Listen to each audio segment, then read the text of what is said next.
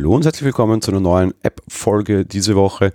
Ich werde sehr häufig gefragt, was für Podcatcher man denn verwenden möchte. Ich weiß gar nicht wieso. Nein, natürlich klar, als Podcaster habe ich natürlich eine, eine besonders große Vorliebe und einen besonders großen Überblick für das Thema Podcatcher. Und in der Woche möchte ich euch einen, möchte ich euch einen vorstellen, sage aber gleich dazu, es ist nicht der Podcatcher meiner Wahl, den werde ich euch dann nächste Woche quasi noch präsentieren. Aber es ist ein Podcatcher, der auch von bei sehr vielen Leuten durchaus beliebt ist und der eine große Kundenbasis hat, was vor allem daran liegt, dass er A bei neuer Technologie immer sehr weit vorne ist und B durchaus einige Dinge anders macht als andere.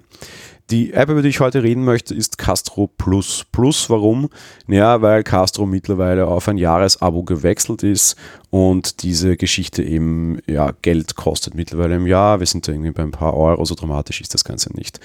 Castro kann beliebige Podcasts abonnieren, hat auch eine eingebaute Suche, die greift auf die iTunes-Suche zurück und Castro organisiert das alles so ein bisschen in Boxen oder Listen, bedeutet, man kann sich da irgendwie sehr schnell und sehr einfach seine eigene Playlist zusammenschustern und muss sich nicht irgendwie durch die ganzen Feeds der Podcasts irgendwie durchcrawlen. Ich habe etwa 500 Podcasts ähm, abonniert, hätte ich da nicht auch gewisse automatische Listen, würde ich da auch durchaus untergehen und schnell den Überblick verlieren. Gerade bei mehreren Sachen ist sowas sehr wichtig. Was Castro seit kurzem auch kann, und das ist eben ein, besonders wichtiges Feature, das nur sehr wenige können. Es kann Podcasts auf die Uhr weiterschicken, aber nur dann, das ist auch die gleiche Einschränkung, die Apple häufig hat, wenn es eine gewisse Länge nicht überschreitet. Aktuell sind das meistens vier Stunden. Das bedeutet, keine Sorge, hier bei Apple Talk seid ihr safe. Unsere Podcasts könnte das Ding auf die Uhr weiterschieben. Generell ist das Sync mit den Uhren-Thema immer so ein bisschen ein Problem, das vernünftig und zuverlässig im Background machen kann. Leider nur die Podcast-App von Apple. Castro und auch Overcast probieren das. Da ist es das Beste, beide Apps zu öffnen, beide Geräte an den, an den Netzstecker zu hängen und dann zu warten, dass es funktioniert. Dann läuft es auch ganz äh, gut und, und, und rennt auch sehr sauber und vernünftig. Aber eben, ja, man muss da ein, ein, ein bisschen aufpassen, weil es nicht immer ganz so einfach ist und nicht immer so ganz so einfach funktioniert.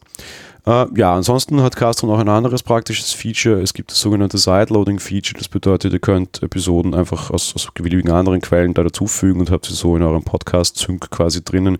Könnt ihr damit natürlich dann auch auf die Uhr weiterschieben. Das äh, mag auf der einen Seite interessant sein, wenn ihr irgendwelche Dinge sideloadet, wenn ihr irgendwie auf YouTube äh, Videos runterladet oder halt Audiodateien raus extrahiert.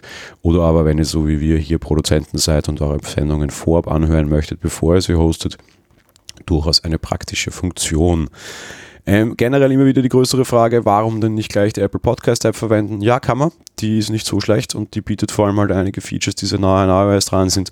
Mir persönlich bietet sie aber zu wenige Funktionen, weil gerade eben sowas wie Sideloading für mich eine sehr spannende und wichtige Geschichte ist. Ich selbst nutze einen anderen Podcast-Client. Warum und welcher das ist, das hört ihr dann eben, wie gesagt, in der nächsten Woche. Das war's für die heutige Folge. Wir hören uns dann am Wochenende in der Filmfolge wieder oder nächste Woche in den normalen Apfeltalk Folgen hier in unserem Podcast. Also bis dahin, schönes Wochenende. Ciao.